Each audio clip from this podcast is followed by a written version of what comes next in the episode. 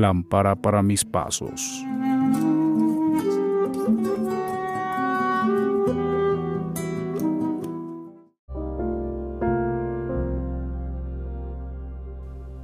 Recibe un saludo muy cordial. Meditamos hoy uno de los pasajes que encontramos en el capítulo 5 de la carta a los Gálatas.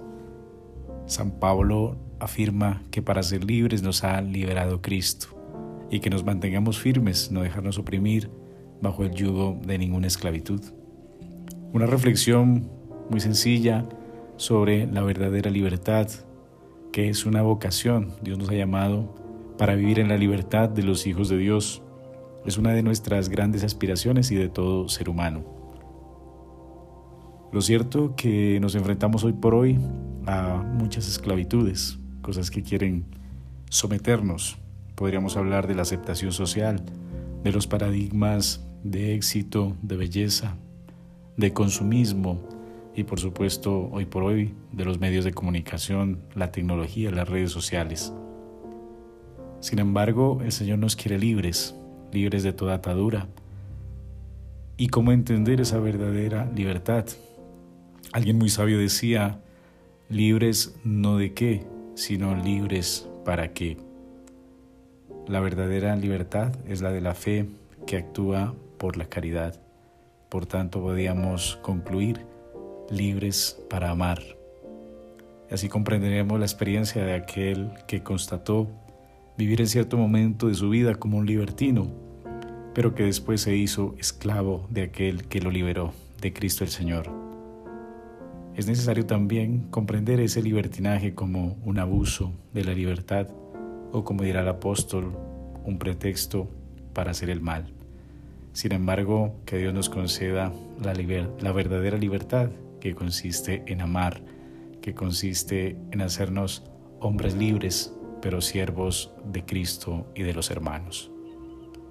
Recuerda que Dios te ama como tú eres y con mucho cariño te imparto la bendición. Que Dios te bendiga en el nombre del Padre, del Hijo y del Espíritu Santo. Amén. En este día te saludo deseándote la paz. Conmemoramos hoy a San Bernabé, apóstol, compañero de San Pablo y que propagó el Evangelio hasta su muerte. En el capítulo 5 del Evangelio de San Mateo encontramos este pasaje. Ustedes son la sal de la tierra, ustedes son la luz del mundo. No se puede ocultar una ciudad puesta en lo alto de un monte, ni tampoco se siente una lámpara para meterla debajo de un lecho sino para ponerla en el candelero y que alumbre a todos los de la casa. Qué hermoso cuando el Señor nos llama a la sal. Diría algún autor antiguo, estamos para condimentar el corazón de los hombres. Nos damos cuenta cómo muchos hoy han perdido el sabor, el sentido de la vida. Viven una vida insípida. Mas si tenemos dentro la sabiduría de Dios, tenemos la sal de la vida. Y recordemos que por medio de la oración conservamos la virtualidad de la sal, para que sea una sal que efectivamente sale y que no sea una sal sosa o dañada. La oración es, por decirlo así, ese laboratorio que mantiene los componentes de esa sal espiritual. Y también qué útil y necesaria es la luz. Dios es luz. Él ilumina nuestras tinieblas y nuestro caminar. Y también somos la luz de los demás y el Señor quiere que iluminemos, no que ocultemos la luz.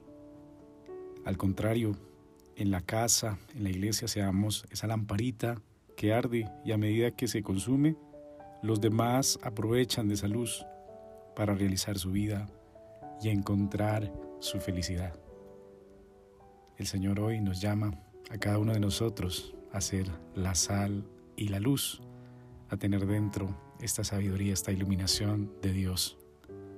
El Señor hoy te llene de alegría y que la bendición de Dios Todopoderoso, Padre, Hijo y Espíritu Santo te acompañe siempre.